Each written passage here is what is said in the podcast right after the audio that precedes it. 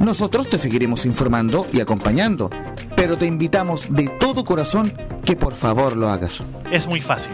Quédate en casa. Quédate en casa. Quédate en casa. Quédate en casa. Quédate en casa. Quédate en casa. Recuerda, al coronavirus lo derrotamos entre todos. Seamos responsables. Es un mensaje de Radio Portales, la primera de Chile.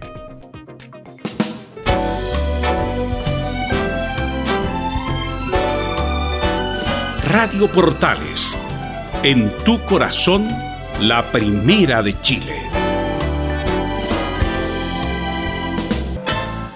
Atención a la red deportiva de emisoras amigas de Radio Portales. Al toque de gong, sírvanse conectar.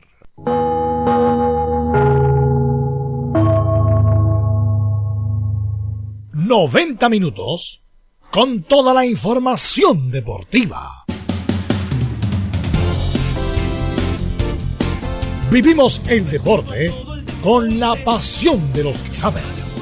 Estadio en Portales ya está en el aire con toda la emoción del deporte. Comentarios: Carlos Alberto Bravo, Venus Bravo, René de la Rosa, Laurencio Valderrama, Camilo Vicencio, Patricio Rodríguez y Ricardo Jamasmí. Reporteros: Enzo Muñoz, Nicolás Gatica, Rodrigo Vergara, Juan Pedro Hidalgo y Rodrigo Jara. Producción: Nicolás Gatica. Técnicos: Gabriel González Hidalgo y César Navarrete.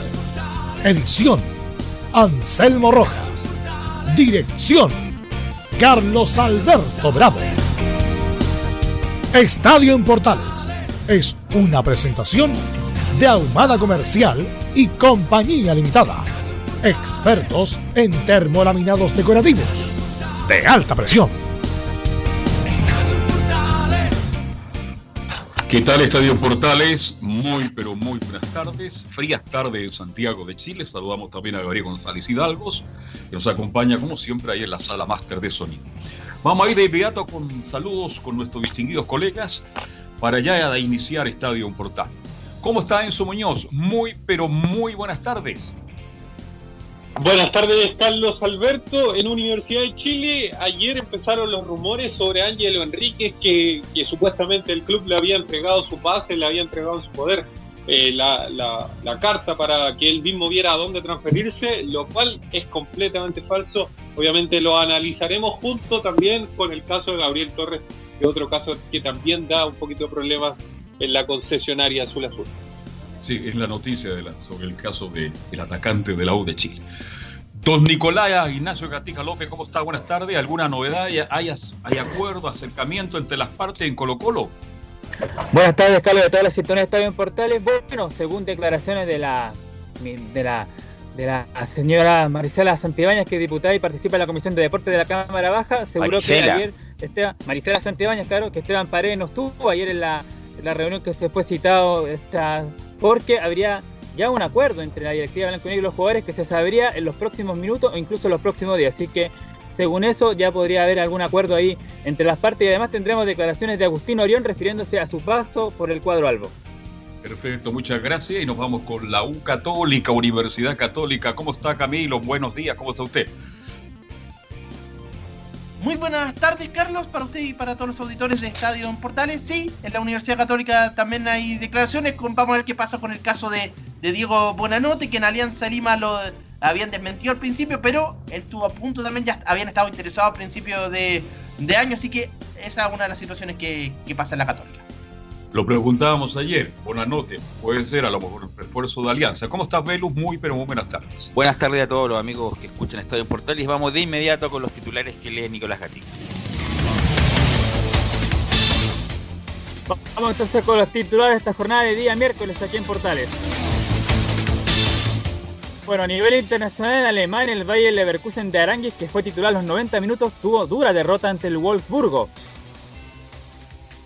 En España aseguran que el Barcelona pediría por Arturo Vidal no menos de 15 millones de euros por una posible partida. En Italia, en tanto, aseguran que Alexis Sánchez podría llegar al Borussia Dortmund la próxima temporada. Lamentablemente falleció el primer jugador activo por el COVID-19. Se trata del defensor boliviano Franz Román Guzmán. Además, hablando de Sudamérica, desde la Comebol aseguran que los torneos internacionales podrían volver en septiembre. Pero claro, igual eso dependerá de cómo evolucionen los casos de COVID-19 en el continente. En otro deporte, ayer la esquetera chilena Francisca Crobeto fue elegida como Premio Nacional del Deporte 2019 en una votación unánime. Recordar que ella fue medallista en tres ediciones consecutivas de los Juegos Panamericanos y fue la primera clasificada a los fallidos Juegos Olímpicos de Tokio. Y como todos los días cerramos con la épica junto a Fabián Rojas. Perfecto, muchas gracias, Permíteme un segundo, pero antes de entrar en desarrollo del programa, mis condolencias a la familia Pepe Tapia, destacado humorista, fallecido por el coronavirus, pero ya estaba enfermo hace algunos años, en 2004 más o menos, con Alzheimer. Eh, tuve la suerte de trabajar con él en el UCB Televisión, en el show de goles, hincha fanático de Colo Colo, un hombre alegre, muy conversador, así que mis condolencias para este decatado artista. Qué lástima, como dicen algunos por ahí, que no se le pueda despedir como lo merece. Así que la familia de Pepe Tapia, el recordado humorista, mis condolencias. Sí, era parte de la vieja escuela del humor. El otro día estuvimos recordando eh, de la vieja escuela de muchas mucha épocas, mucho tiempo en Sábado Gigantes, también estuvo en Festival de la Una, en éxito, mucho tiempo con su personaje, el Ruperto, el novio que nunca se casó. Eh, así que bueno, lamentable. Estuvo en el Festival de Viña también, una buena y otra mala. Eh, su hija es periodista, trabajó mucho tiempo en televisión. Ahora eh, asesora de prensa del ministro Sichel. Así que, bueno, lamentablemente está disminuido hace, hace un buen tiempo y el coronavirus lamentablemente aceleró su muerte. Así que, no tenía muchos años, 78. O sea, tenía sus años ya, pero obviamente, además está disminuido, más que los años que estaba, pero ya estaba con problemas ya. Tenía muchos años con problemas. Así que bueno, eh, como digo, toda esa escuela del humor, que ya se, pues, casi todos ya están fallecidos, Eduardo Thompson, Jorge Franco, Carlos Elo, eh, Bruce, Mino Valdés, qué sé yo, no, así que Franco. bueno, Jorge Franco, así que bueno, desde acá de nuestra modesta tribuna un saludo para Pepe Tapia, toda su familia y todos los compañeros que en algún momento trabajaron con él. Te sabes una vez le pegaron el camarín del Estadio Nacional, ¿se acuerdan, no? No. Cuando estaba en el show de goles, por ahí se enfrentó con unos hinchas que no eran de la U, entre paréntesis, y fue golpeado porque los enfrentó. Es parte de la historia de un Pepe Tapia, que era un tipo muy especial, bueno para conversar. Recuerdo cuando terminaba el show de goles, la noche se hacía muy corta con él en la conversación. Así es. Bueno, eh, eh, es difícil a veces, es como la inercia del día a día, porque como todas las noticias son ¿cuál noticias de mal en peor, la verdad? En cuanto a los contagiados, en cuanto a los fallecidos, eh, y sobre todo en cuanto a la cuestión económica. Uno siempre leía antes de esta pandemia o antes del estallido, incluso van a invertir tanto en X parte o aumentó un punto o, decreció un punto acá, pero ahora son las noticias económicas son demoledoras, la verdad. Eh, no solamente para Chile, sino que para el mundo. Bueno, hablamos lo de la TAN ayer, hablamos lo de Bianca en su momento, hablamos de todas las empresas que se están acogiendo a la ley de protección del empleo. Eh, y obviamente eso produce una cadena. Los, lamentablemente se, acogen a eso o lo despiden, dejan de arrendar, entregan los departamentos, dejan de, dejan de pagar ciertas cuentas o se salen de ciertos servicios y así es una cadena que lamentablemente estamos inmersos todos en esto. Pero no vamos a hablar de eso porque la idea no es amargarlo. Y, uno es justamente la industria del fútbol, que, mm, que no tiene para cuándo. Se dice que en junio, junio, aunque en junio todavía vamos a estar, en junio, volver al entrenamiento, quiero decir. Eh, mediados de junio volver al entrenamiento, estar tres semanas y en julio, agosto volver, pero eso es muy, muy difícil, la verdad. Y el ejemplo es Alemania, obviamente. Vamos a escuchar a Gabriel, a Rodrigo Robles, el gerente de operaciones de la, de la NFP que dicen que están mirando a Alemania. Se llevaron a cabo dos eh, extensas reuniones con todos los clubes donde la comisión médica eh, explicó el desarrollo y la actualización del estado de la pandemia en nuestro país y cómo eso afecta eh, el desarrollo de nuestras ligas y el retorno del fútbol profesional tanto a, su etapa de, de entrenamiento como competencia. Estamos observando cómo se está desarrollando la liga alemana, cómo va arrancar la liga española, cómo están entrenando en Brasil, cómo están entrenando en otras ligas de Europa que no han suspendido sus competencias y en definitiva eh, en función del protocolo que ya se entregó de retorno a los entrenamientos, el protocolo que se va a entregar, que es retorno a las competencias, que incluye la fase de concentración de viajes y traslados y de operación de estadio, más uno que también se liberó, que tiene que ver con la evaluación cardiológica de los jugadores que hicieron la enfermedad del COVID positivo, eh, es información muy relevante que fue puesta al día y presentada a todos los presidentes de clubes. Bueno, eh, no, difícil, difícil. Incluso Argentina también se está, bueno, han tirado ideas locas últimamente de hacerlo en tres meses el torneo, pero en la zona norte, eh, o sea, hacer por zona el torneo. Sí, por zona, zona norte, zona centro, zona sur, y terminarlo en tres, cuatro meses, pero la verdad es bueno, son todas muy buenas ideas, bueno, buena idea en el sentido de, que le pone voluntad, pero prácticamente irrealizable en el corto plazo. Todos queremos que todo se reanude, verlo, toda la actividad, pero lamentablemente no es así, pues no es así, lamentablemente. En Alemania se está jugando, es el ejemplo, como decía Robles, es el ejemplo a mirar, jugar sin público, eh, para poder retomar algún tipo de actividad, pero en el caso de Chile, la verdad, mayo ya está perdido, como lo dijimos, vamos a estar una semana más en cuarentena, o sea, la primera de junio vamos a continuar en la misma. No sé si la subsiguiente, ya ponle, ya la, una semana más, o sea, mediados de junio entrenando para julio, agosto. Bueno, la verdad. ¿Cuántos contagiados tenemos hoy? No, tengo, tiene usted en el número, Camilo, ¿no? De los fallecidos? contagiados de los contagiados fueron 3.000 y, y, algo. Eh, espera, le doy el dato exacto. fueron 4.230. Sí, ah, total son. El total a la fecha. Sí, son cerca, son 82.000.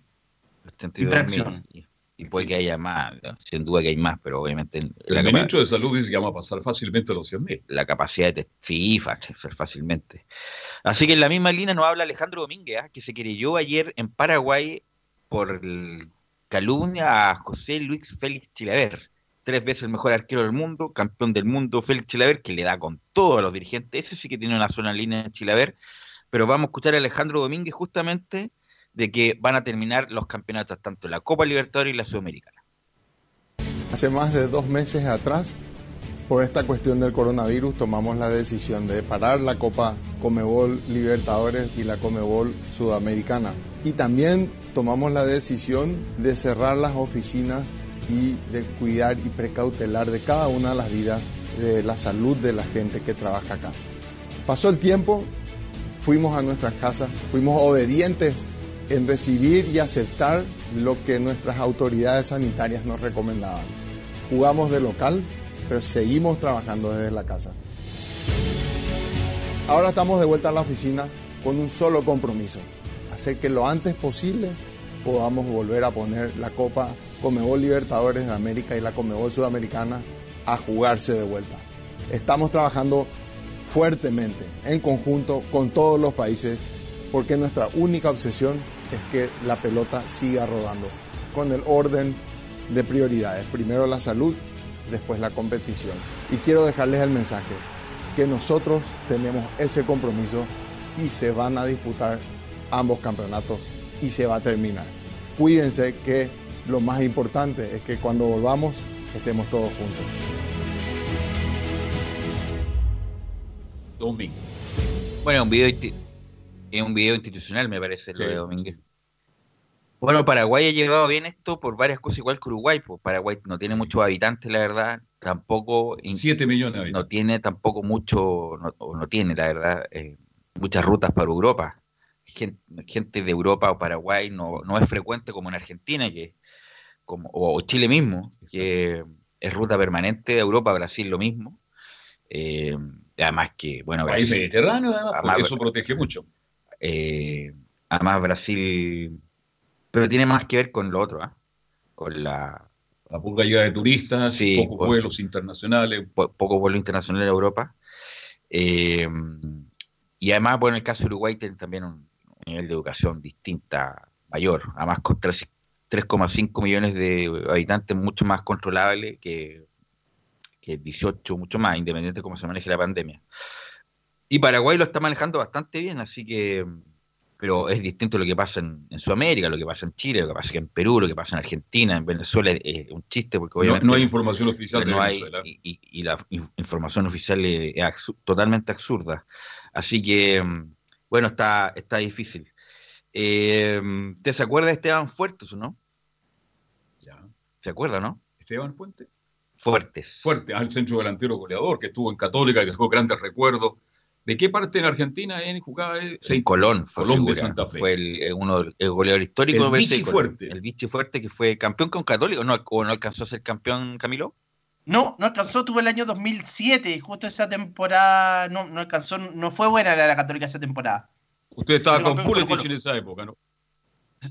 Tal cual, en esa temporada fue campeón, era Colo Colo, peleó el campeonato, pero fue Colo Colo el campeón bueno, como hacemos, ha salido, ayer escuché una entrevista muy interesante a Juan Carlos Almada, que está en, Ecuador trabajando, eh, está recluido ahí con parte del, plantel, eh, y hablando de la Copa Libertadores, del, como ayer se cumplía un aniversario más de la final de la Copa Libertadores de la Católica y cosas interesantes que uno no lo tuvo en su momento. Y Esteban Fuertes también, bueno, Esteban Fuertes sí fue figura, bueno, Almada también fue figura en Argentina, pero muchos equipos del ascenso, a diferencia de Fuertes, que Fuertes jugó en Racing, jugó en River, donde fue campeón con Pellegrini, y fue figura excluyente en Colón de Santa Fe, y tuvo un paso importante, o más bien, un paso más bien, por la, por la Católica. Y justamente Esteban Fuertes, Gabriel, habla sobre Manuel Pellegrini y lo empezamos a escuchar. Probablemente son cosas que suceden en el fútbol, pero no podemos quitarle mérito a todo lo que hizo. Eh, cada lugar que tocó, cada club que pisó, ha dejado su huella y ha conseguido dar una vuelta olímpica. Entonces, ¿qué, le vamos a recriminar por algunos partidos que le haya ido mal? Todo lo contrario. Estas personas, esos entrenadores son reconocidos mundialmente, no cualquiera dirige el Real Madrid. Hacer 100 puntos y no poder dar una vuelta olímpica, pero creo que debe haber sido en el único equipo porque después en todos los que tuvo ha dejado su marca. Pellegrini siempre le pasan esas cosas. Eh, récord de puntos y no fue campeón con el Real Madrid, récord de puntos y no fue campeón con la Católica, y récord de puntos para un descendido en el caso de la U y descendió igual. Así que son las, cosas que le pasan a Pellegrini. Vamos a seguir escuchando a Esteban. Sí, Camilo. Sí, a propósito de, Esteban Fuertes, recuerdo que estuvo en ese clásico y fue uno de los que llegó a separar en ese clásico que se pelea Eros Pérez con Gary Medel, ese con la ah, Universidad de Chile. De hecho, fue uno de los primeros en llegar Sí, sí, fue el primero en llegar a separar aquella situación. Sí, Eros Pérez lateral izquierdo y Gary Mel venía apareciendo y algo le dice Eros Pérez y lo cabecea y bueno, viene el bicho fuerte. ¿Quién gana ese clásico católico? ¿Fue lo no? ¿Fue el primero de Gary Medel o no? Sí, el que convierte los dos goles es Gary Medel. No, ese fue el segundo, Camilo. Porque, ¿Sabes por qué? Porque el primero fue que juega de lateral derecho Gary Medel, marca Marcelo Sales y lo llena de patada y Pelicer lo cambia me parece que fue el clásico de, el ah. siguiente. Con el golazo que hizo en el. Eh, claro, fue el, el, otro clásico, porque el primer clásico Pelicer lo saca al primer tiempo justamente porque ya tenía amarilla y lo estaba demoliendo para a Marcelo Sala. Vamos a seguir escuchando a Esteban Fuertes que habla de otro chileno, de Marcelo Díaz, el jugador de Racing.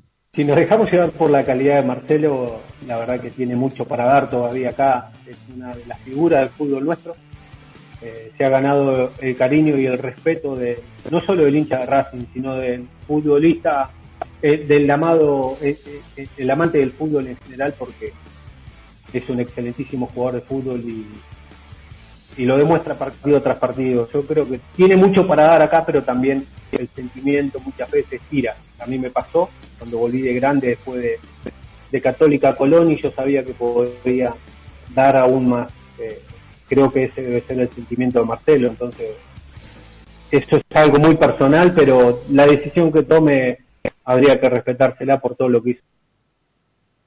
¿Habrán escuchado el mensaje de Johnny Herrera, todos estos jugadores que hablan y hablan que quieren volver a la U, entre otros? Sí, es un buen punto, un buen tema, y lo vamos a comentar con lo que se rumoreó ayer de Ángel Enrique, que fue como eh, bien sorprendente, eh, en el sentido de, desprenderse un jugador, a pesar de que tenga contrato, entregarle el pase, bueno, es que bueno lo, que, lo que gana Angelo Enrique es, muy grande, la verdad, lo vamos comentar en el, bloque de la U, el, el, próximo bloque.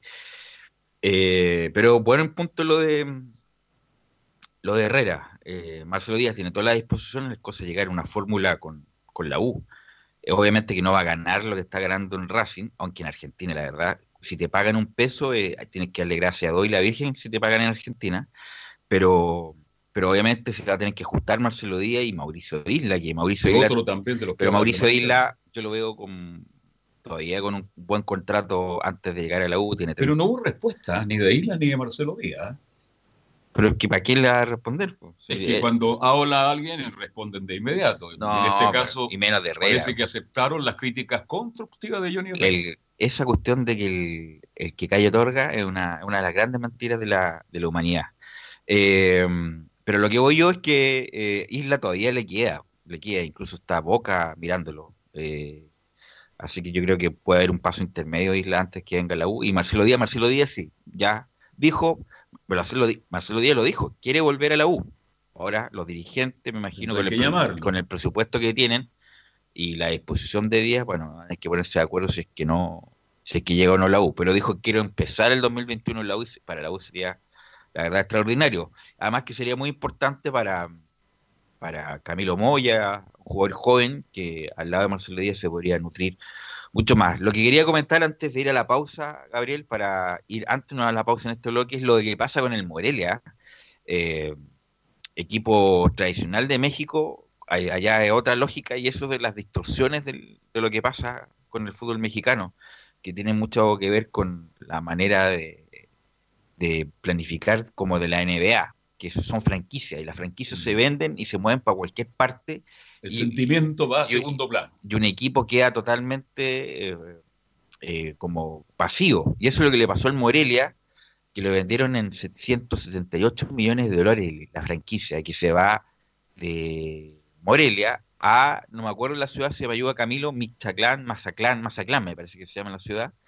Eh, y chao Morelia, eh, Guede no, no, no, llegó a acuerdo, justamente como decía Gatica la semana pasada, no llegó a acuerdo con el club, eh, hizo una muy buena campaña eh, y todos estos jugadores, Vega, Millar, Valdivia, Jara, van a tener que irse a 800 kilómetros cerca, no sé, cerca o en Sinaloa, donde está uno de los carteles más fuertes del...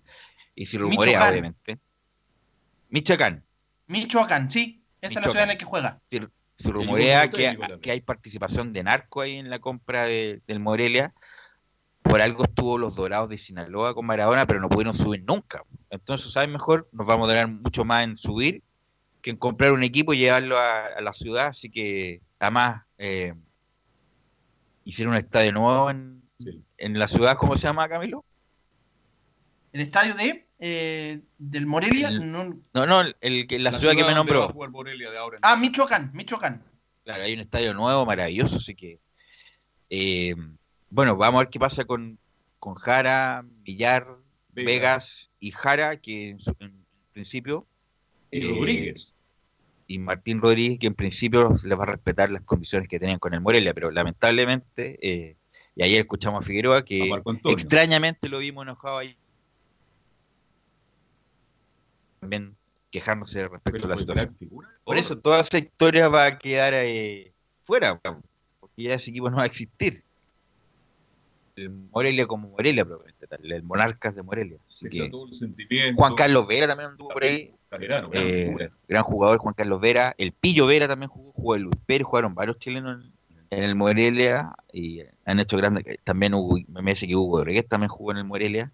Así que, bueno, lamentable, un equipo con tradición que siempre, el, no sé, por el Sur Deportivo, el año 80, 90, en los últimos minutos de, como en el polideportivo, esa cuestión que no la quiere, eh, que no lo quiere, eh,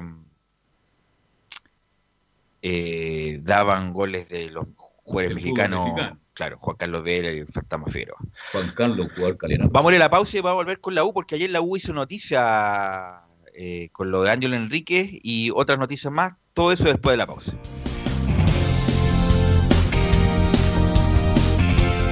Radio Portales le indica la hora. 13 horas 56 minutos. Comercial IAC y Compañía Limitada. La mejor calidad mundial en laminados decorativos. Comercial IAC y Compañía Limitada es Vertec en Chile. San Ignacio 1010, Santa Rosa 1779, Avenida Mata 446 y Portugal 501. Comercial IAC y Compañía Limitada es Vertec en Chile. Una mirada distinta, con reflexión profundidad. La encuentras en www.opine.cl. Ya lo sabes, www.opine.cl. Somos tu portal de opinión. ¿Quieres tener lo mejor y sin pagar de más? Las mejores series de televisión, los mejores eventos deportivos, equipo transportable, películas y series 24/7. Transforma tu TV a Smart TV. Llama al 973-718989. Twitter arroba Visita www.radiosport.cl, el sitio web de la Deportiva de Chile. Programas, noticias, entrevistas y reportajes, podcast, radio online y mucho más. Todo lo que pasa en todos los deportes lo encuentras en www.radiosport.cl. La Deportiva de Chile en Internet. Termolaminados de León, tecnología alemana de última generación. Casa Matriz, Avenida La Serena, 776 Recoleta. Foro 22 622 56 76. Termolaminados de León. Disfruta las carreras de tu hipódromo Chile, estés donde estés, jugando y ganando desde teletrack.cl. Primero, ingresa a teletrack.cl y crea tu cuenta con tus datos. Debes ser mayor de 18 años. Segundo, abona dinero desde tu tarjeta de crédito o cuenta bancaria a través del sistema WebPay. Tercero, juega de forma rápida, simple, segura y sin costos de mantención. Solo debes indicar el hipódromo, luego la carrera, el monto a jugar, la apuesta y el caballo. Finalmente, debes confirmar tu apuesta. Cuarto, si quieres retirar dinero, debes ingresar a Retiros. Luego debes ingresar tu RUT y el monto que deseas retirar. Finalmente, confirmar tus datos bancarios para que posteriormente se genere una transferencia directamente a tu cuenta. Ahora ya estás listo para jugar las carreras de tu hipódromo Chile desde teletrack.cl. Y recuerda que gracias a los superdividendos, tu hipódromo Chile siempre te paga más.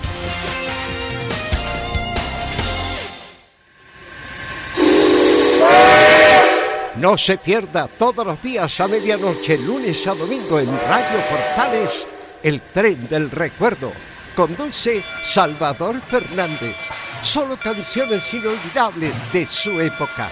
Contáctese con Salvador Fernández al foro 22 319 7959. Le esperamos esta medianoche con el tren del recuerdo en Estación Portal.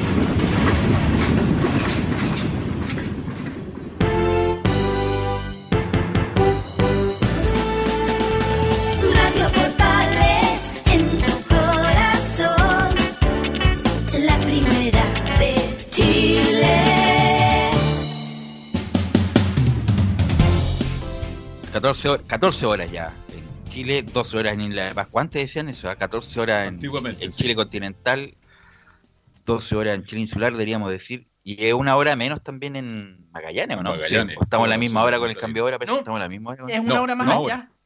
Una Una hora, más. más Son, allá. son las 3 allá entonces. Me lo Tal contó cual. Tejo. Sí, allá. Sí, Cristian Tejo está de vuelta, nos mandó un saludo. Ah, Así ¿Está que de vuelta en Santiago? hablé con él el otro día, así que ¿Está bien? ¿Está gordito? ¿Está sanito? no sé, pero está bien. Ya. No sé Oye, antes de ir con el informe de la U, ¿qué le parece las declaraciones de Gareca, el técnico de la selección peruana? ¿Qué Que hay que jugar las clasificatorias jugadores locales solamente. No, ah, distorsiona todo. ¿Le conviene a Perú eso? ah? Porque no tiene muchos jugadores en el extranjero. No, tiene, tiene. Pero Tiene a- ¿Más que Chile? No, no, pero tiene. No, pero es una distorsión total. No, pues tiene que jugar. Cada, selección, cada selección tiene que jugar con los mejores, pues, no, si no es chiste. la El asunto de en, algún, en, algún, en algún momento se tienen que jugar. Pero imagínense que nosotros con qué vamos a jugar con lo de acá. Estamos- ya estamos afuera ya. ¿no? No, sería un chiste, igual imagínense. Lo, no, imposible. Ya estamos afuera ya. Ni Gatica nos salva. Eh, bueno, ayer circuló Enzo eh, prácticamente de la media tarde la esto de Ángelo Enrique. Eh, así que mejor cuéntenos usted la historia, Ángelo. Sí, resulta que precisamente ayer, como, como tú lo señalabas, Velus, radio cooperativa, hay que dar la, este el caso, la- crédito. el crédito, eh, dijo que supuestamente la dirigencia de Azul Azul estaba haciendo todo, entre comillas, para desprenderse de Ángelo Enrique, por lo cual, al no haber equipo interesado, por así decirlo, le habría entregado la carta del pase. O sea, que él fuera el que buscara un club para continuar su carrera, precisamente para desprenderse de todo esto en base a los problemas económicos que trae la U. Entonces, desde esa base, por ahí tenía un sustento la noticia.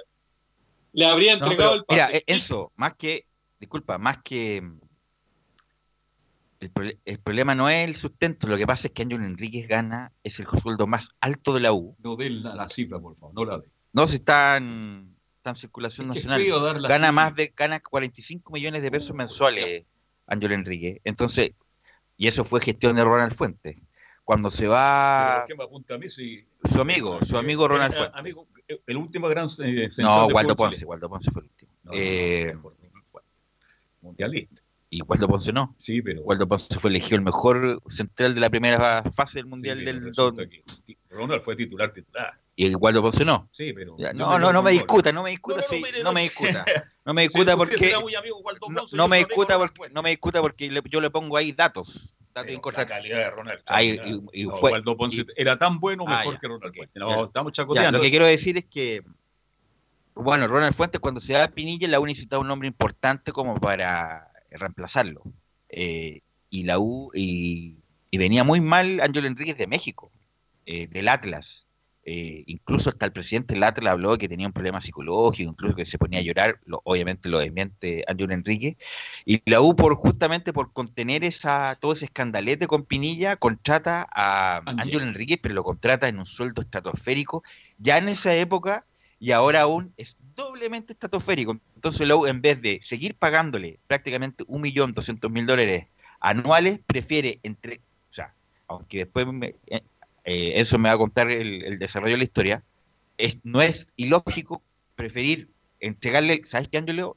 Vamos a resolver el contrato hasta aquí, pero a- a- a- en compensación te vamos a entregar el pase, por lo tanto quedas como jugador libre, cualquier contrato que aquí tengas en adelante, tú vas a recibir el, el, el- El el- 100%. el- el- la plata del pase.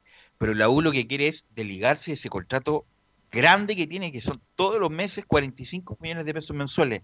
Ahora, el que más gana no, no pasa el de los 20 palos, incluso, incluso menos que eso. Entonces, tendrían que ponerse de acuerdo entre Enrique y la, eh, y la concesionaria de bajarse el sueldo, porque 45 millones de pesos ya en ese momento era un sueldo estratosférico, ahora de falta de liquidez, eso es aún mayor. Además, el rendimiento de Ángel ha sido muy, muy irregular, por no decirlo a veces. Pero in- in- in- aunque hubiera hecho muchos goles, también ese contrato Bien, muy había- grande, había- había que revisar es el demasiado contrato. grande. Por algo. Valdivia no pudo continuar y Paredes también la ajustaron, pero es muy grande ese contrato que tiene la U con Ángelo Enríquez. Sí, precisamente. Y luego de todo esto, donde supuestamente la U le habría hecho la, la propuesta o la oferta, por así decirlo, de entregarle su pase, lo que señalaba la noticia, que era a la noticia oficial, entre comillas, eh, era que el jugador habría rechazado completamente esta propuesta que le había hecho Azul Azul, que él quería continuar, que quería demostrar que era casi la misma respuesta que, que dio Angelo a, a mitad de año del año pasado, del 2019, cuando llega una oferta del Emelet y el jugador no la toma precisamente diciendo que él quiere demostrar lo que valía y lo que le estaban pagando, por así decirlo. Y fue precisamente hoy día donde Sergio Vargas, Sergio Bernabé Vargas, el Superman, gerente deportivo del cuadro azul junto con Rodrigo Volver, se refirió a esta situación. Nosotros también le preguntamos sobre la situación y él negó completamente que esto fuera cierto. Es más, dijo que era un rumor infundado, por así decirlo.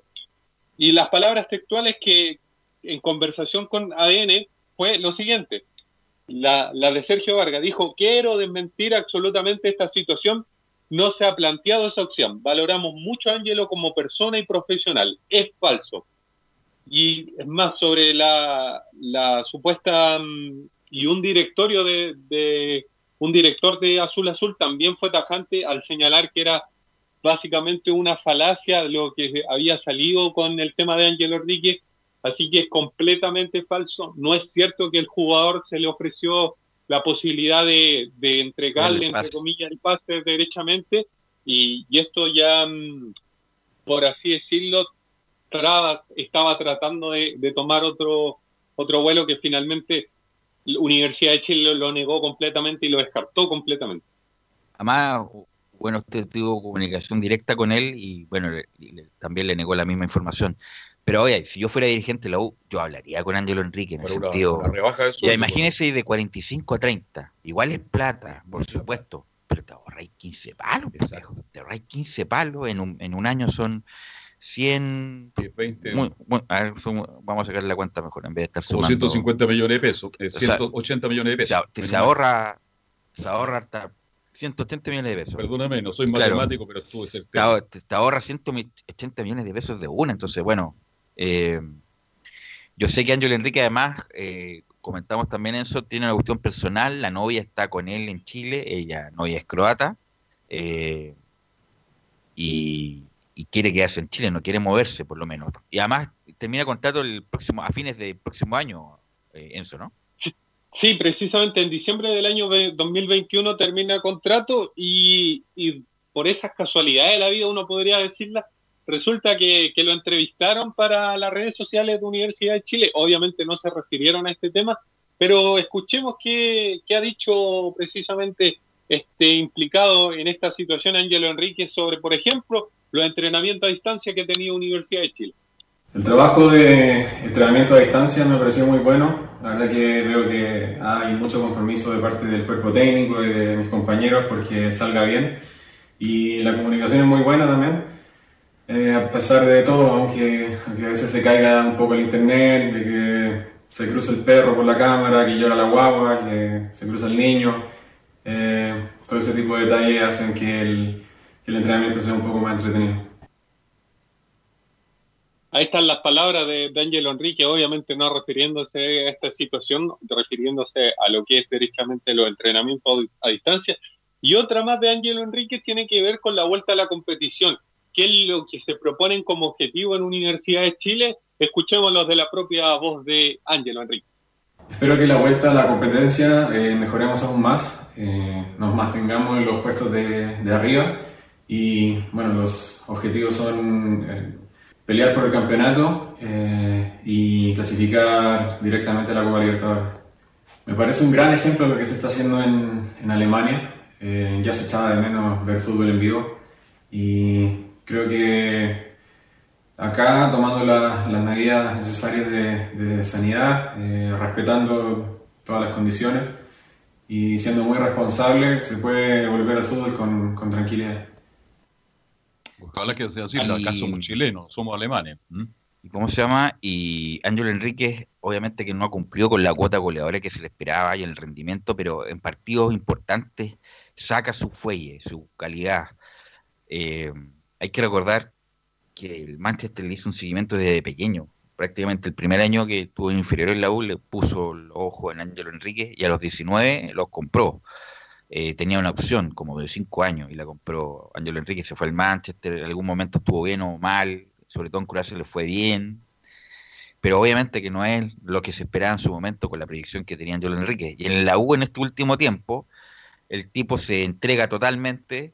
Me acuerdo del partido con Colo Colo y con Católica, anduvo muy bien el Monumental, anduvo muy bien Ángelo Enrique, qué decir del golazo que se manda en el Monumental, pero es irregular en cuanto a la cuota de goles. eh, y no obstante Pero hay eso, partidos que lo motivan más, Ángelo Enrique, Sí, que otros. ¿ah? pero no obstante eso, me parece más jugador que la Ribey, que el- a esta pandemia como que el- lo, lo salvó a la Ribey de las críticas, pero venía de tres partidos malos, con Coquimbo, Everton y no, recuerdo lo con O'Higgins también, a pesar de que la U ganó. pero la de Ángelo Enrique me parece, mire lo que estoy diciendo, más que la Day, no obstante la edad. Pero lo de Ángelo Enrique ya es una cuestión como de las grandes promesas del fútbol chileno que lamentablemente no se materializa. Si sale de la U, velo, ¿dónde puede ir si no, no ha jugado, no ha tenido Ah, regularidad? y además el mercado mexicano va a cambiar y es, es muy importante eso. No va a haber ascenso, por lo tanto en el ascenso no va a haber prácticamente jugadores extranjeros. Todos los jugadores extranjeros chilenos se tendrán que devolver. Y a petición de Martino también se va a reducir, el Tata Martino, el entrenador de la selección mexicana, se va a reducir la cantidad de extranjeros en México. Por lo tanto, toda esa cantidad de chilenos que se iban prácticamente todos los años para allá van a bajar. Entonces, el mercado que estaba puesto para chilenos en México se va a reducir drásticamente y les va a quedar qué? Algo de Brasil, Argentina no, porque no pagan, eh, Emirato, China ya ha bajado Ese también lo mercado mismo, se pierde para el futbolista Europa en segunda línea, así que ese mercado tan importante para el fútbol chileno que el mercado mexicano se va a reducir drásticamente para, para su demanda. Hay que estar atento, Velo, que hay muchos jugadores que pueden volver y son figuras. Mora, por ejemplo.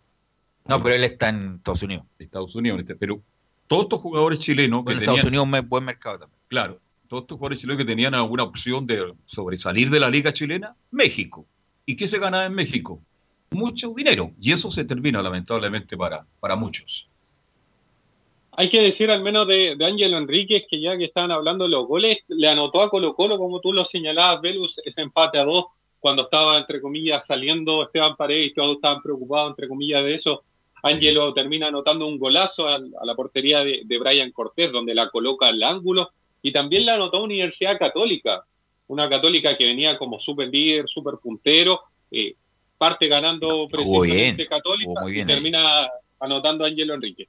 Y otro jugador que también ha estado como entre comillas en la polémica dentro de todo es Gabriel Torres, el este panameño que compró Universidad de Chile hace bastante tiempo y que no rindió como esperaban. Escuchemos la palabra de, Hernán Caputo que se eh, refiere a Gabriel Torres y si están los planes del entrenador. El plantel se conformó buscando todas las líneas, tanto en defensiva y ofensivas. No estaba la, opción de, de Gabriel Torres. Sé que, que termina el contrato hoy, no tengo información clara de lo que pueda pasar para adelante eh, en el club que actualmente está. Pero a ver, yo no descarto a nadie, pero lo que digo es que Hoy no estamos buscando un jugador como tal, al menos no lo hemos conversado, porque hay cosas que ameritan muchísimo más la estabilidad del equipo, el respeto por todos los jugadores que hoy hay en el plantel, y aparte porque está la conformidad de uno, de cada uno de los jugadores que hoy está. O sea, ver, la para- verdad se está transformando en un cacho Gabriel Torres, Enzo. Sí, sí, es realmente un cacho y no hay mucha información dentro de todo lo que uno podría investigar de, de Ecuador, no hay mucha información. Ahora, ¿qué sabemos más o menos de la Liga de Ecuador? Lo primero es que está parada desde el 15 de marzo, sí, un gallito, desde Un el 15 de marzo precisamente. Auspiciado hoy 15 día. Sí. Desde el 15 de marzo de- del presente año, producto también del, del COVID-19 y desde la dirigencia eh, eh, ecuatoriana han dicho que recién tomarán una decisión definitiva respecto a si continuar con la liga o derechamente suspenderla el 22 de junio. Así que tampoco hay una... Es, es tan incierto como nuestro fútbol lo que está pasando en Ecuador. ¿También lo trajo Fuente a Torres? No lo trajo Aguad. Sabino. Un jugador ya de 30 años a la U. Por fue, una, fue una locura, fue una locura. ¿Qué errores han cometido en la U? ah, de verdad. que En- en tremendo un- error. ¿eh? En un millón de dólares la mitad del pase, un jugador de 31 años. Y además eso, como en Chile y en Ecuador no hay plata, po, entonces que- independiente que quieran tenerlo, no creo que lo, lo compren, no creo que prorroguen el contrato, por lo tanto va a tener que volver a la 1 más en algún momento y va a tener que ocuparlo en, algún, en alguna medida caputo porque termina el préstamo ahora, po, entonces no le va a quedar otra. Escuchemos lo que decía el jugador en noviembre sobre su situación. Escuchemos a Gabriel Torres. Bueno, por el momento yo tengo un préstamo a seis, a un año con Independiente del Valle, pero la U puede cortarlo en seis meses. Entonces habría que esperar el término de, la- de las dos ligas a ver qué se decide, pero bueno, hoy en día Independiente del Valle ha dado un paso importante, tiene eh, la Copa Libertadores directo, tiene la Soruga Ban, eh, posiblemente el Mundial de Clubes, entonces es, es importante para mí como jugador, pero bueno, hay que esperar a ver qué, qué se decide con la U de Chile. Hay, hay algunas posibilidades, pero no, no manejo yo esa, esa información. Bueno, y Torres fue Esa- en cua- Disculpa, Enzo, eh, Torres no es que sea un mal jugador, pero. En Guachipato, gran figura. Gran figura y le tocó una- un periodo difícil también en la U con, con el Alfredo Arias, que Alfredo Arias fue nombrado. Oiga, oiga, me acordé de usted, ¿ah? Alfredo Arias fue nombrado el mejor técnico de Colombia. Mira, las ¿Fue cosas- nombrado o está postulando a ser el mejor? Fue nombrado, parece. Parece que una Pero, pero la U fue un ya des- estar ahí es extraordinario. Por supuesto que hecho buenas campañas en otro lado, pero la U fue un desastre. Pero un tenía desastre. lindo verso, ¿ah? Fue un desastre Arias, no obstante que es un buen entrenador, hizo buenas campañas en Montevideo Wanderers, donde salió campeón, en- y también en Emelec, pero la U fue un desastre. Y no es que sea un mal jugador Gabriel Torres, pero ya, pero a lo mejor quedó como quemado justamente por ese periodo donde la verdad tuvo muchas oportunidades y hizo solamente un gol eso. Sí, precisamente un gol solamente, y eso era lo que se criticaba. Un millón de dólares por un jugador de 30 años y que además rindiera poco, era bastante complejo para Universidad de Chile. Así que eso por lo menos le podemos informar, al menos hoy día, de Universidad de Chile. y Ya mañana, obviamente, vamos a ver qué, qué temas podemos sacar también. Ok, gracias Enzo, que tengas buena tarde. Y ya conectamos Buenas con Nicolás Gatica. Gracias Enzo. Eh, con Nicolás Gatica en las novedades de Colo Colo. Sí, de inmediato vamos a partir con Colo Colo y vamos a un audio de inmediato, pero la primera que vamos a comentar es sobre la, la sesión de ayer del, de, la, de la Cámara Baja, justamente para una invitación que se hizo Esteban Paredes. Esto fue confirmado por la presidenta de la Comisión de Deportes, Marisela Santiago, quien, bueno, se refirió a este tema que Esteban Paredes no asistió a esta reunión. ¿Cuál era la idea de esto? Nicolás Se iban a Gatica. revisar los vínculos. ¿sí? Nicolás Gatica. Y lo de Marisela será una cuestión seria o para sacarle la firma a la camiseta. La verdad, la intervención en Marisela de Santibáñez.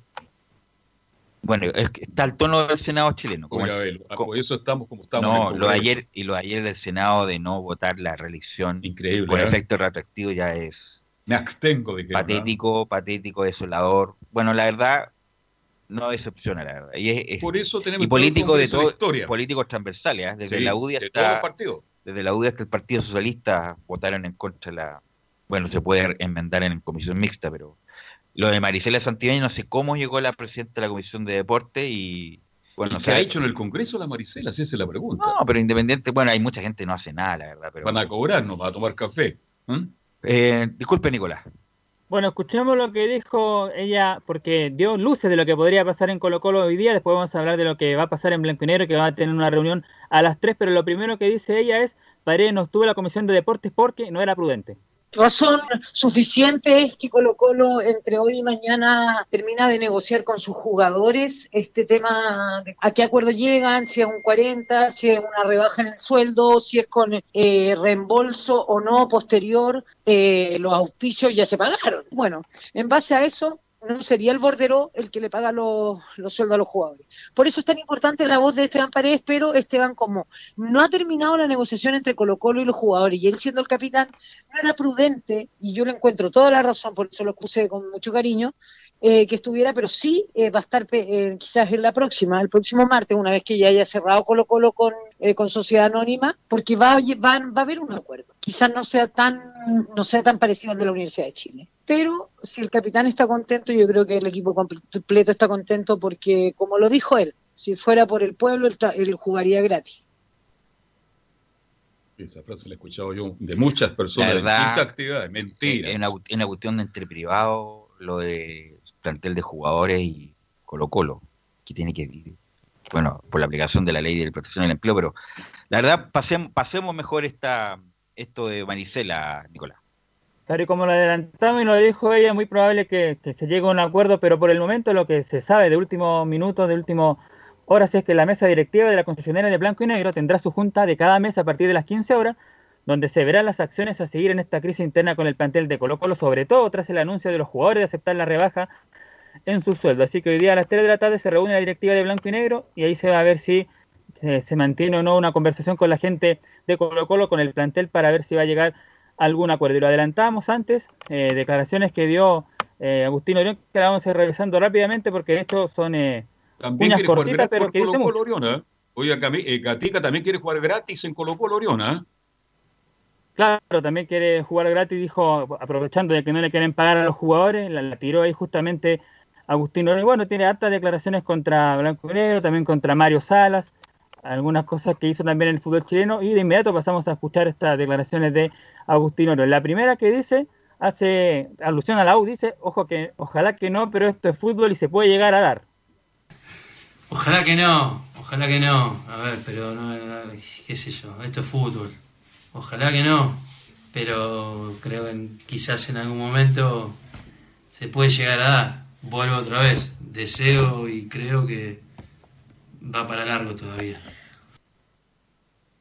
Pero ¿A qué se refiere? no- ¿A qué? Disculpa, Nicolás. la- la misma pero, pregunta. Nicolás Gatica, tranquilidad. Tranquilidad, no- nos, queda, nos queda tiempo todavía. No se acelere. Cuando se acelera usted, no se, no se le escucha mucho. ¿A pito de qué dijo esta declaración? ¿Cuál era el asunto? del- Habló la U, ¿Cuál parece. es el contexto? Claro, de lo de Orión? justamente. Dice, ¿qué pasaría si gana la U en el Monumental? Entonces dice, ojalá que no, pero este fútbol se puede llegar a dar, pero él dice que va a pasar, pero en un muy, en un muy buen tiempo más.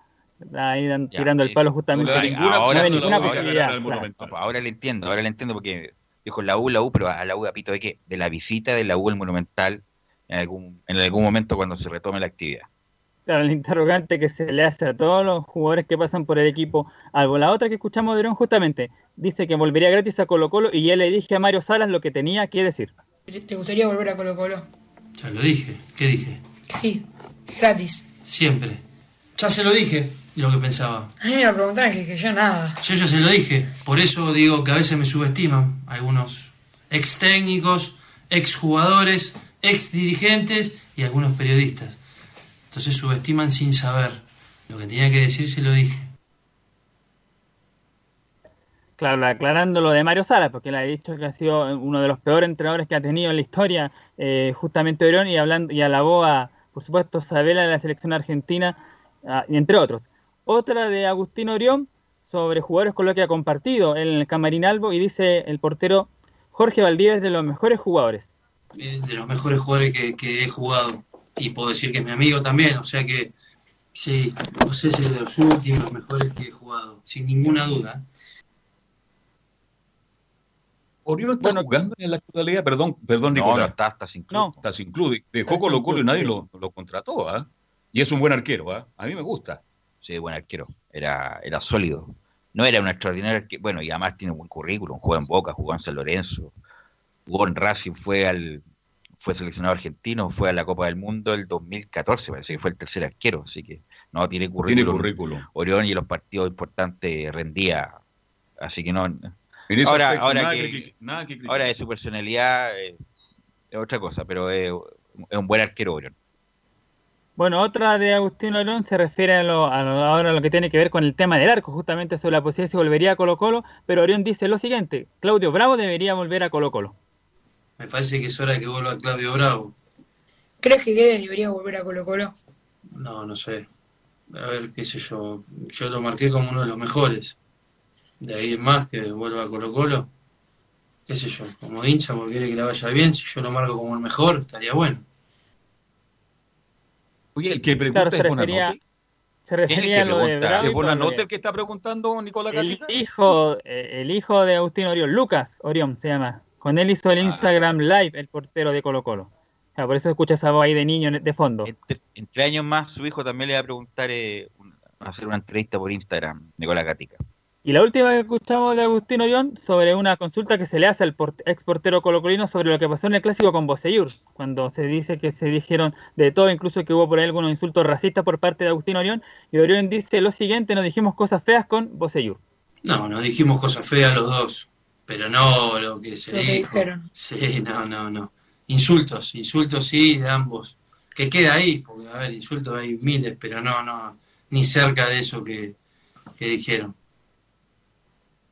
Bueno, ¿y qué va a decir? po? Sí, Obviamente va a- no va a decir lo contrario, y menos al hijo ahí. Pero Orión tiene actitudes nefastas, incluso romp- Hay que recordar que Orión quebró a un jugador juvenil de Boca, porque le hizo como una pisadita, eh, no me acuerdo el juvenil, y Orión de furioso va por atrás y lo quiebra, y estuvo ocho meses fuera. Es más, recordar patadas, bueno, eso ya es parte del partido, pero son patadas eh, groseras de Orión en su paso por Boca y por, San Lorenzo, sí que tiene su historial eh, de que, que, que se le va se le va la cadena a Orión en los partidos. Así que esas son las novedades de Colo Colo que como dijimos a las 3 habrá reunión de blanco y negro y ahí se va a ver si van a negociar o no con los jugadores o van a quedar hasta ahí como lo habían anunciado la semana pasada. Aquí depende exclusivamente de los dirigentes, digo que los jugadores están No, a- del acuerdo. hasta a disposición de llegar a un acuerdo, obvio, Sí, van a recuperar mucha plata de la que estarían perdiendo. Se hacía una teleserie, así que están esperando ahí la resolución. Eh, Camilo, ¿qué me cuenta de la Católica? Sí, Velus, ¿me permite un saludito antes de. Por favor. Adelante. Sí, para mi hermana, que está de cumpleaños. Cumple ¿Cómo se 28 llama su años. se hermana? Sibila, cumple 28 años. Sibila, qué bonito nombre. Qué bonito Sibila, nombre. sí. Saludo. Sí. Hermana cercana, me imagino, ¿no? Sí, sí, sí, sí. Así Ya. que ahí está, está junto. Así que bueno, es para un, sa- un saludo ahí de ¿Qué regalo le hizo a usted? ¿Le llevó desayuno a la cama? ¿No? Le vamos a regalar algo ahí. en la- Oiga, la regale algo La por torta. Camilo a su hermano. Sí, la- a la torta a su amiga Sibila, yo también me, me Vive, vi- un saludo. vive con usted, vive con usted, ¿o no? Él vive conmigo, sí, vivimos Ah, juntos, así como, igual que mi, mi otro hermano. Así que. Que tenga un Bueno, lindo cumpleaños. Lo que dijo Gatica, dijo, hola cuñado, dijo Gatica. No, aquí Por ningún motivo, ¿no? Por ningún motivo, claro. Oiga, Carlos, en Católica hay un jugador que dejó esta semana, hizo unas declaraciones en un Instagram Live, Alfonso Parot con Rosario Central, y que ahí dijo, si me, llama, si me llaman de, de, de Rosario Central, hago la maleta y me voy de inmediato. Eso generó polémica, lo mencionamos durante en la gente de la Universidad de Católica, e incluso se molestó un poco ahí Alfonso Paroto respecto a esta, a esta situación por lo que había, por la molestia que generó en los hinchas de la Universidad Católica. Pero habló eh, en el canal del fútbol eh, el jugador del lateral izquierdo de la Católica y se refirió, dice, reconoce que le gustaría una nueva experiencia en el extranjero. O sea, a ver, bueno, el otro día se formó ahí un, un- con una polémica, pero como que dijeron que yo haría mi maleta y me iría. eh, aprovecho también este, esta instancia para desmentir eso. Quizás no, no ocupé las palabras correctas y gente que, que, que no se da el tiempo de escuchar bien lo, lo malinterpretó. Eh, obviamente yo en Católica estoy sumamente cómodo, un club grande que está haciendo las cosas bien hace mucho tiempo, eh, un club serio que, que está aspirando a grandes cosas, pero si me preguntáis si me gustaría tener una experiencia más afuera, me encantaría. Y me encantaría que sea en otra liga también, que no sea la que no fuera la, la Argentina para poder eh, también vivir eh, otra experiencia en otro país, de, de disfrutar otro fútbol. Y ahí entonces amplía la- la- las Se opciones, no solamente pillo, ¿ah? Argentina. Se sacó bien el pillo, ¿ah? Se lo sacó bien. Y, si- y más todavía con la siguiente declaración que vamos a escuchar, Carlos, porque dice que si no se da, me quedo en Católica. Obviamente me encantaría, pero si, si no, no hay algo que me quite el sueño, si no llega, no me quedo feliz en Católica porque estoy sumamente cómodo en mi casa. eh, eh, es lo que Católica, el club que me, que me brindó todas las herramientas para ser la persona y el jugador que soy hoy en día, así que no tengo problema si me tengo que quedar hasta mi retiro, si, si Dios quiere y Católica me lo permite, pero te mentiría si te digo que no me gustaría tener otra experiencia en el extranjero, Ya, pero tiene contrato él, así que y ha jugado pocos partidos. Desde que volvió el año pasado, cerca de siete partidos en total, como máximo ha alcanzado a jugar eh, por la Universidad Católica, así que no creo que vaya a partir de, para- por- de del equipo cruzado. Y con respecto a lo que decíamos de Buenanote, eh, existió un interés al principio, a principio de año, pero eh, en ese momento no tenían que comprarlo y el pase no, no era, no era barato, las pretensiones económicas tampoco eh, se quiso bajar mucho eh, Diego Buenanote, así que hay que ver qué puede pasar ahora con la llegada de Mario Salas a Alianza de Lima. Sí, eh, bueno, termina contrato y con, ¿No pudo viajar Mario Sala? como Ah. lo comentamos, nadie puede viajar. po. Solamente los flights que viajaron de Santiago Valdivia a una discoteca, no tengo idea. un avión privado. Presentable, bueno.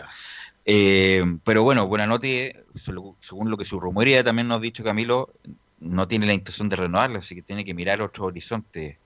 Buenanote, un jugador subutilizado lamentablemente porque por el buen rendimiento de Católica. Gracias, Camilo. Ya, ok, buenas tardes. A, la- lo voy- a las 7 nos juntamos. Ah, no, mañana a las 7. Mañana, ya, ok. Sí. Vamos a ir a la pausa, Gabriel, y volvemos con todo el bloque del aire. Radio Portales le indica la hora. 14 horas 31 minutos. Termolaminados de León, tecnología alemana de última generación. Casa Matriz, Avenida La Serena, 776 Recoleta. Foro 22 622 56 76. Termolaminados de León. ¿Quieres tener lo mejor y sin pagar de más? Las mejores series de televisión, los mejores eventos deportivos, equipo transportable, películas y series 24/7. Transforma tu TV a Smart TV. Llama al 973-718989. Twitter arroba la radio eres la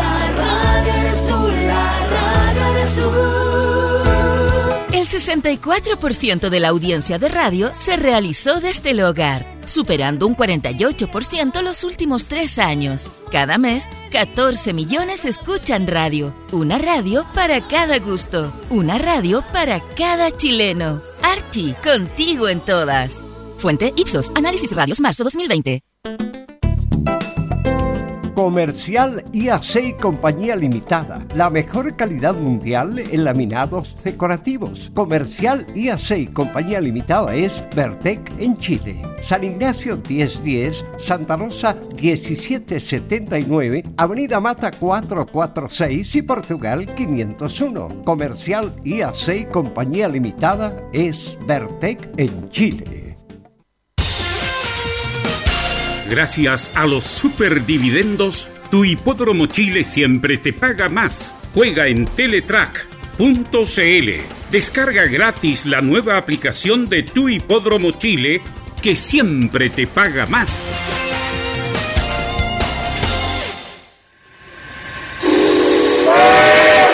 No se pierda todos los días a medianoche, lunes a domingo en Radio Portales, el tren del recuerdo. Conduce Salvador Fernández. Solo canciones inolvidables de su época. Contáctese con Salvador Fernández al foro 22 319 7959. Le esperamos esta medianoche con el tren del recuerdo en Estación Portal.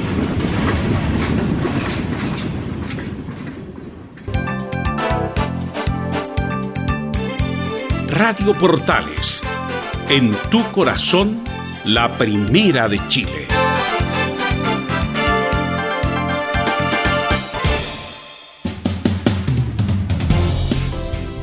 Bien, ya estamos de vuelta, entramos ya al último bloque de Estadio Portales eh, para entrar a hablar de este mundo maravilloso de la hípica. Ya estamos con Fabián Globito Roja. Fabián, ¿cómo estás? Muy, pero muy buenas tardes. Muy buenas tardes, eh, Carlos. ¿Cómo le va? Un gusto saludarlo también a todo el público que escucha Estadio en Portales. ¿Se escucha bien, Carlos? Lo escucho extraordinariamente bien, yo por lo menos lo escucho muy bien. Bueno, muchas gracias. Eh, tenemos también el contacto porque hicimos algunos ajustes acá para tener también a nuestro invitado el día de hoy, que es un eh, jinete que estuvo también un paso por, por Estados Unidos, una hípica que hemos comentado bastante en este último tiempo porque es la hípica que, que no, no ha cesado en este último eh, lapso de, de esta parte del año, en donde prácticamente muchos hipódromos del mundo han parado. Y vamos a conversar y vamos a entrar de lleno de inmediato con Oiga, pero antes, antes, antes de presentar a su invitado, este, acuerdo que tenemos que tener alguno. ¿Cuándo hay carreras? Mañana. ¿Tiene algún pronóstico ya? ¿Tiene algún datito, no? La gente siempre eh. pregunta por algún datito. ¿Usted sabe por qué? ¿Eh? En, la segunda competencia tenemos un datito, pero, pero lo vamos a estar entregando eh, más tarde, finalizando, eh, para que no se le olvide Ya. al público que escucha y esté Dejamos pendiente a a la gente ahí para que quede- esté pendiente al receptor para anotar el datito a jugar. ¿Cuál es su invitado, mi estimado Fabián? Claro, es eh, Jorge Luis Vergara, eh, mismo nombre que su padre, Jorge Vergara, quien por años también estuvo ligado a la hípica, nacido en la pata de los caballos, su hermano también jockey. Jorge, ¿cómo te va? Un gusto saludarte. Estamos completamente en vivo y en directo para Estadio en Portales en este bloque de la hípica. ¿Cómo te va? Hola, ¿qué tal? Muy buenas tardes, Fabián. Eh, muchas gracias por la, por la invitación y, eh, y también eh, a todos los emisores que están escuchando en la red de portales. Bueno, eh, es una pregunta que, nos hacemos eh, a diario. Eh, ¿cómo, cómo ha llevado esta, este tiempo el confinamiento, los trabajos? ¿Cómo están, Jorge? ¿Cómo has llevado esta, esta cuarentena en estos días que, han sido bien difíciles para ustedes que, que no han tenido ingresos? Bueno, sí, mira, la verdad que, bueno, yo llevo un mes casi ya trabajando ya, tuve casi cinco meses afuera por cosas, um, algo personal. Eh, bueno, eh, me integré, llevo un mes ya trabajando, bueno, eh, he tomado toda- todas las las precauciones eh, necesarias eh, en casa y también tanto con mi trabajo, así que, bueno, el protocolo que se, se siguió en, en las, por las mañanas en los hipódromos creo que ha ido bastante bien, funcionando bien, toda, toda aquella gente, cuidador, preparador y jinete, todo ah, con, su, con su respectiva distancia. Y, bueno, esperamos eh, ansiosos de, de que puedan volver las carreras. Bueno, ahora la noticia que extendieron la, la cuarentena acá en la región metropolitana, pero es un tema bastante difícil ya que nosotros somos personas eh, independientes, solamente generamos cuando hay, hay carreras se, gracias a Dios he sido ordenado y bueno, eh, eh, eh, eh, llevar, eh, digamos, este, este proceso tan difícil que, que todos estamos pasando. Claro, e- es, así, pero, pero Jorge, eh, bueno, hemos comentado bastante el tema en estos días con, con varios colegas tuyos, pero también acá en, este, en esta sección de, de Estadio en Portales queremos conocer también la parte de los jinetes, su, su trayectoria, porque, porque acá hay mucha gente que, se está recién integrando a este mundo de la hípica que, que es tan maravilloso, es, un mundo eh, bien pequeño, pero a la vez entrega bastante, bastante trabajo, no solamente para, para una cierta cantidad de, personas, sino que muchas personas que están detrás eh, con distintos eh, trabajos. Jorge, eh, cuéntame un poquito cómo parte todo en tu carrera. Bueno, sabemos que, que tu padre fue, fue jinete, tu hermano. Eh, tú no alcanzaste a correr con tu padre, ¿no es así? No, no, yo la verdad que no, no alcanzamos a correr con mi padre, él dejó de, de correr en el año 2001. 2001. En el 2000, Era, un, era una guaguita tú. Sí, no tan guaguita, digamos, eh, tenía, debería tener unos, bueno, si la memoria si me recuerda. ¿Qué edad tiene ahora? unos 30, Entonces prácticamente unos, unos 11 años. claro, prácticamente, claro. Es, es como la edad eh, que los, lo- lo- los, los que son jinetes hoy en día, es una edad cuando uno ya comienza a tomar decisiones. Eh, sabemos que, que los jinetes son muy prematuros, eh, nacen jinetes que comienzan a correr incluso a esa edad, pero ya a los 15 años antiguamente se, se comenzaba a profesionalizar aún más. Eh, Jorge, ¿cómo fue todo? ¿Cómo, cómo fue tu iniciativa para, para poder lograr ser eh, jinete? ¿Siempre tuviste el apoyo de tus padres, de tu familia? Sí, sí, siempre, bueno, eh, bueno, la, usted sabe que la sangre sanguínea siempre va a tirar. Bueno, mi padre, por, por siempre de que tuve noción de, de hípica, siempre lo seguí.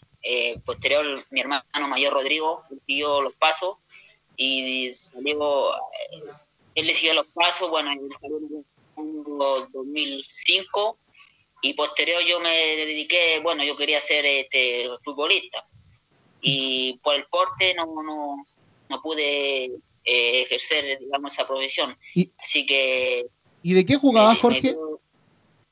eh, de 11 y de 4, era zurdo, soy zurdo que sea. O sea, por el lado diestro. Exacto.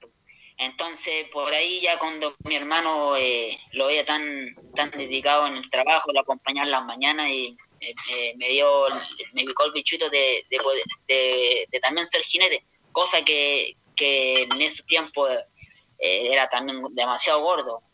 A eso ya eh, a eso hice una a- todo aquel que jinete tiene un proceso de, de cuidador de, de dos años y luego entra a la escuela de jinete. Yo lo hice con el preparador Antonio Barca, que me apoyó bastante, y, y bueno, este al principio eh, se me hizo muy difícil por el tema del peso, pero eh, a Dios tuve una nutricionista y pudi- pudimos bajar, a ya éramos jóvenes, teníamos 15 años, Ahora, bueno, eh, los inicios fueron bien, bien difíciles por, por la falta de experiencia. Tuve una rodada, bueno, un año de, de mucha rodada y, lamentablemente no me fue muy bien. El siguiente año eh, volví, bueno, tuve dos años demasiado que, malos que no hubo, eh, por la falta de experiencia y bueno, eh, con el tiempo ya me fui, me fui puliendo. Experimentando, claro, me fui experimentando y bueno, gracias a Dios me tomé de salir de primera casi tres años, las 60 carreras. Y bueno, posteriormente posteriormente a eso seguí trabajando, trabajando, la constancia, el trabajo, todo de todos los días y, alcancé a hacer un nombre, gracias a Dios, en lo que es la hípica, gracias a mi, a mi, constancia y trabajo de todos los días. Claro, eh, en una parte en donde fue fundamental el corral, el corral de, de John Pinochet, pero Jorge, también tú en un momento decides eh, irte de, Chile y te encuentras con, tu hermano, imagínate las cosas de la vida. En aquel momento estamos hablando del año 2014, en donde tú, viajas porque tu hermano eh, había tenido buenos, números en, distintos hipódromos que, no son tan grandes en Estados Unidos como Bella Park, eh, Turfway Park, eh, Montaner también, pero tú hiciste tus armas e incluso por ahí una de las tardes si más no me equivoco, tú me lo puedes asegurar, eh, junto a tu hermano ganaron prácticamente todas las carreras de una reunión, ¿no es así? Sí, exactamente. Eh, bueno, eh, en una, bueno, si sean ocho carreras, nos ganamos dos y dos. la mitad del programa lo ganamos los dos en, un día allá en, en Par. Pero quiero aclarar que algo tú bien dices que, bueno, allá en Hipódromo o sea, por, en Estados Unidos, por ser una, un país bien grande, hay harto hipódromo en cada estado. Y eso van armando un circuito. Y, bueno, creo que, que tanto hipódromos como secundarios, como de primera al de primer nivel, eh, creo que, bueno, en lo personal para mí son todos iguales porque una, son competencias, o sea, al lugar que tú llegas eh, te va a encontrar una competencia, o sea, eh, y para, bueno, y mi hermano tuvo, tuvo suerte de, de, hacerlo bien y, es bonito. A mí cuando me, me, dio, se me presentó la oportunidad, era joven, se me, creo que en la vida siempre hay una oportunidad y, y, hay que aprovecharla porque el día de mañana tú vas a, vas a hacer, quizá a la larga te vas a preguntar que por qué no fuiste teniendo la, eh, la oportunidad de haber ido, así que lo intenté eh, dejé a mi hija chica aquí y a mi señora. Después, con el paso de los años, el año y medio, me las llevé y estuvieron conmigo en Estados Unidos. Vieron el proceso de, cómo, de cómo era el estilo americano. Jorge, ¿cuánto tiempo tuviste, estuviste en, Estados Unidos? Yo tuve casi cuatro años en Estados Unidos. Igual un tiempo bien prolongado. Sí, sí. La verdad gané alrededor de 21 carreras, eh, creo que, me, dejó una gran experiencia como persona, crecí como persona, en lo personal, en todo, en todo ámbito. Eh, creo que maduré bastante y, eso me llevó a, tomar decisiones de, ya de, temprana edad, así que es un país demasiado competitivo. Eh, creo que yo para mí que fue todos los jinetes chilenos se dieran la oportunidad de poder eh, experimentarlo. Y bueno, gracias a Dios, cuando llegamos a Chile, los resultados estuvieron ahí, que todos lo vieron, digamos, la gente hípica, que me fue bastante bien, o sea, eh, me sirvió bastante. Jorge, eh, antes de, continuar con, con, esta trayectoria que has tenido tú, tenemos que ir a una pausa, luego lo va a hacer una, un par de preguntas. También está en el panel eh, Carlos Alberto Bravo, nuestro director de, Estadio en Portales. Ya son las 14 horas 46 minutos. Me, esperas un segundo porque tenemos que visitar el Hipódromo Chile, lugar que, tú conoces demasiado porque has visitado bastantes eh, fotografías eh, en la Peluz. Vamos al Hipódromo Chile que siempre te paga más y ya volvemos. Gracias a los superdividendos, tu Hipódromo Chile siempre te paga más. Juega en Teletrack Descarga gratis la nueva aplicación de Tu Hipódromo Chile que siempre te paga más. Bien, Fabián, este, ¿cómo está Jorge Luis Vergara? Gusto de saludarlo. Buenas tardes. Hola, ¿qué tal? Muy buenas tardes, ¿cómo le va? Bastante bien, y lo estaba escuchando con muchísima atención. Tengo varias interrogantes. Cuatro años en Estados Unidos. ¿Por qué se vino de Estados Unidos? Primer interrogante. Y usted habla recién, dice, tengo 30 años. Usted es muy joven. ¿Cuál es la mejor edad de un jinete? Primera interrogante. Y la segunda, ¿por qué se vino tan pronto de Estados Unidos? ¿No le dio la posibilidad de seguir avanzando en un mercado, como usted bien lo dice, tan competitivo y tan importante para la hípica? Mire, la respuesta es la siguiente. Eh, yo me fui con la... Cada... Creo que todo jinete se va con, con una ilusión y, eh, grandes sueños de, de hacerlo de hacerlo bien. Yo lo intenté, eh, creo que me faltó eh, eh, un poco de, de- de experiencia estar marcando siempre en un estado. En estado me refiero, eh, yo llegué al estado de Ohio. Yo me fui trasladando de estado a estado, entonces llegando a cada estado a estado se empieza de cero. No como Correcto. un- llegar, estar ahí, estar dos años, tres años y que ya lo conocen. Y eso fue la falla mía de, de ir cambiando estado y probando las, y probando suerte. Y Te- bueno, Tenía que haberse quedado en un estado más tiempo, ¿no? Para entender, para que la gente entienda. Si usted se fuera quedado en el estado más tiempo, habría hecho una mejor carrera de la que hizo. Exactamente, justamente. Entonces, eh, bueno, eh, de hecho, usted sabe que el tiempo va pasando, uno ya no va a tener los, 20 los 23, los 24, los 25 años, entonces decidí que eh, ya hice, me gané 21 carreras, gracias a Dios, en diferentes estados de Estados Unidos, y bueno, decidí ya vol- volver a Chile, primero volvió mi familia, mi hija y mi señora, y, ahí tomé la decisión de, de volver a mi país. Y, y créame que lo, lo hice con harto orgullo, me vine con la frente bien alto porque vi lo mejor de mí allá en Estados Unidos. Gracias a Dios pude aprender eh, también el idioma.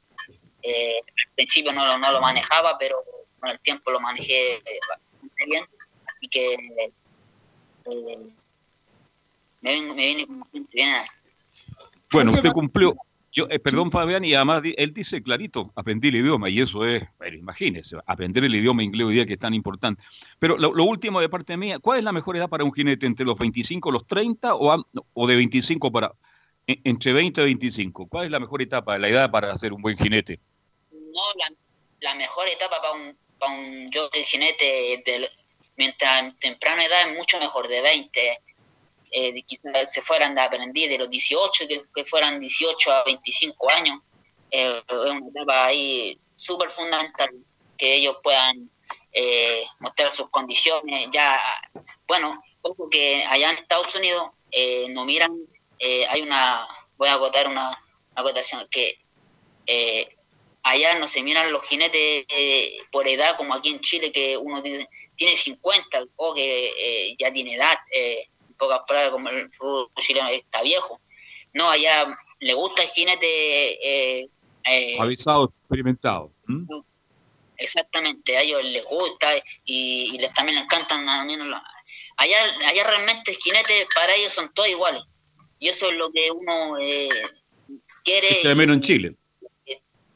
Exactamente, que se aprenda en Chile, pero digamos, eh, es difícil, es difícil porque son distintas eh, culturas, digamos, y, y la verdad que estamos har- harto en años luz, digamos, lo que es parte hípica.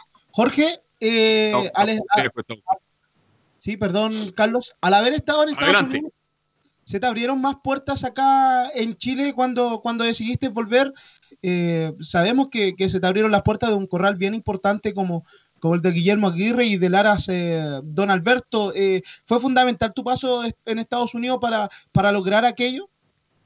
Sí, totalmente, totalmente. Yo me vine totalmente maduro, decidido, con, con, con la mente clara y con, y con un propósito y con metas. Si uno tiene que en la vida eh, proponerse metas y, y quizás eh, eh, cuando las metas si no resultan, bueno, son... hay que seguir, hay que seguir dándole, gracias a Dios, siempre he sido muy trabajador y bueno, los resultados tuvieron acá en Chile. Estuve, gracias a Dios, contratado por, por Lara Don Alberto, un- una Lara grande, gracias a Dios. Ganamos mu- muchas carreras, eh, clásico, grupo 1, y, y agradecido también de, de, ellos de, de poder haber confiado en mí también. Eh, Jorge, tú tocas un punto bien importante porque estás en, en un año bien significativo para, para el Aras Don Alberto, eh, el, el team eh, de Don Guillermo Aguirre junto, junto a su hijo, en donde tú tuviste la oportunidad de correr a nuevo maestro, eh, estando ahí ganando el clásico institucional de Blanco Encalada y Molina, y luego en el año 2018 ganas con galantemente en, en el Sporting este, esta primera etapa del doble de oro que tienen con la Copa Jackson. ¿Cómo viviste ese, ese momento? Y, quizás eh, luego, luego el año 2019 que quizás hubo, hubo una para, como lo decías tú, por problemas personales, eh, fue muy, muy difícil para, para estar nuevamente con, con una cantidad de, montas que, que no estaban a- la altura quizás en el año 2018 en donde prácticamente ganaste varios grupos, hubo carreras de grupo. Sí, mire, eh, esos momentos de que usted me menciona del caballo galantemente y nuevo maestro, creo que fueron los, los más grandes de, de, ¿De tu mi carrera, trayectoria? digamos, de mi trayectoria. O sea, como jinete es una, es una sensación inmensa de, de poder haber corrido un derby, de, de, de poder correr por primera vez una Copa Jackson, haber, haberla ganado, haber estado favorito dentro de, dentro de los favoritos para un derby, es algo, es algo soñado. ¿no? Eh, mi, la familia, mi, mi señora, mi hija, todo, eh, todo eh, felices de, de poder haber logrado e- este objetivo.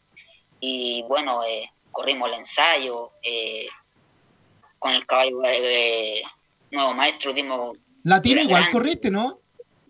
también me dio la oportunidad de, poder- de poder correr el latino con un nuevo maestro, imagínense, son una experiencia pero inolvidable que me gustaría que varios de mis colegas pudieran experimentar eso y sentirlo y vivirlo. La gente, digamos, es una emoción bastante eh, bonita que nunca, nunca la, jamás la vida se va a olvidar. Bueno. Y, y bueno, eh, eh, pasó ya el año 2019, que al principio eh, empecé, con- me caí en, el, en, en enero con la yegua tabernera y bueno, ahí eh, me tomé de tres meses. No fue un año eh, bueno, porque eh, tuve con licencia, después volver me, me tomó mucho tiempo en volver, después en, en retomar lo- la- las montas. Ahí eh, rodaste la partida, ¿no es así? Claramente, claro, y ahí ya eh, me, me costó me costó el peso, entonces ya ahí decidí personalmente dejar un poco la actividad y ya con, con los años de que llevo ya eh, tomar eh, ya más o menos Tomarte eh, tu tiempo. sé cómo, funciona, digamos, y bueno, me tomé cinco meses de estar con mi familia y, y tomar todas las precauciones ahora con esto de la crisis del COVID-19, así que eh, ahora ya, si Dios quiere, reaparezco el, mañana, si Dios quiere, con, con tres montas, así que esperar de ahora de hacer las cosas bien. ¿Algo, algo como para destacar para mañana, Jorge Luis? El caballo de la quinta, se llama Canto del Alma. Entonces, la quinta competencia hay que tener en consideración para el día de mañana a nuestro invitado, Canto con el Alma, un pupilo de, de el estudio Ángelo Andrés, de don Jimmy Roja, quien lo, lo- lo tuvimos también acá en los micrófonos. Jorge, Sí, claro. Muy agradecido de don Jimmy Roja, una persona extraordinaria que nos daba confianza. Eh, gracias, le doy las gracias siempre por, por confiar en mí cuando me monto en sus caballos. Hemos tenido mucha suerte, así que, eh, y las gracias de, de haber- haberme dado la oportunidad de poder montarle de nuevo su caballo, que y mañana los va a ver en la foto en la quinta carrera. mire, bueno, ahí para todos los que escucharon Estadio en Portales, mañana en la quinta carrera lo va a ver en la fotografía. A Jorge Luis Vergara con Canto con el Alma. Jorge, cortito y conciso, eh, a futuro, ¿podríamos verlo nuevamente en tierras del tío Sam? Eh, lo tengo muy presente, muy presente. No le digo que no, pero lo tengo demasiado presente. Bueno, Jorge, muchísimas gracias. Futuro poder tenerte nuevamente porque sabemos que tienes muchas anécdotas, muchas historia, historias también por, por contar. Eh, se nos hace muy corto este, este tiempo, pero, pero eh, esperamos que tengamos un nuevo contacto para tenerte nuevamente acá en Estadio Portales. Fabián, eh, muy agradecido de, de, de, por la entrevista, eh, agradecerle también a, don Carlos y bueno, y a todos a quienes representan la red de portales, así que les mando un fuerte abrazo y, y que se cuiden de, de, esta, de esta enfermedad y que tomen todas las, todas las precauciones posibles, por favor, y un gran abrazo para todos. Muchas gracias, eh, Jorge. Ahí estábamos con eh, Jorge Luis eh, Vergara, eh, contacto telefónico con el jinete que estuvo prácticamente cinco meses inactivo después de una rodada, pero vuelve el día de mañana y dijo que se sacaba la fotografía. Anote, le dije, Carlos, que hay que estar atento. En la quinta, en la quinta, ¿no? En la quinta, el número siete, canta con el alma, canta con el alma en la quinta competencia. Y el otro datito que le tenemos, que es temprano, porque no creemos, no, no creemos que alcancemos a entregarlo antes de estar con el programa, es en la segunda competencia, el ejemplar número 11, Chochimilco. Y a propósito de la quinta carrera, eh, estaremos con el relato completamente en vivo y en directo mañana, eh, Carlos Alberto Bravo, acá en Estadio Portales, el de la quinta competencia. Bien, muchísimas gracias. Careguante todavía no, no entra a, a, la pista todavía. No, Careguante todavía, todavía, está comiendo pasto. Todavía está comiendo pasto. Bueno, digamos que la hípica no se reanuda en Santiago porque la cuarentena fue reanudada. Tendremos siete días más de cuarentena en Santiago. Así que a todo el punto de la hípica de Santiago tienen que esperar. Un abrazo, Fabián, que tengan buenas tardes. Nos reencontramos mañana. Así será, Carlos Alberto. Un gusto haber estado compartiendo el día de hoy en Estadio Portales. Para mí es el gusto, no me lo quiten. Gabriel González Hidalgo, como siempre, muchas gracias, Gabriel. Mañana a las una y media de la tarde en punto comienza Estadio en Portales. Gracias, hasta mañana. Fueron 90 minutos con toda la información deportiva. Vivimos el deporte con la paz.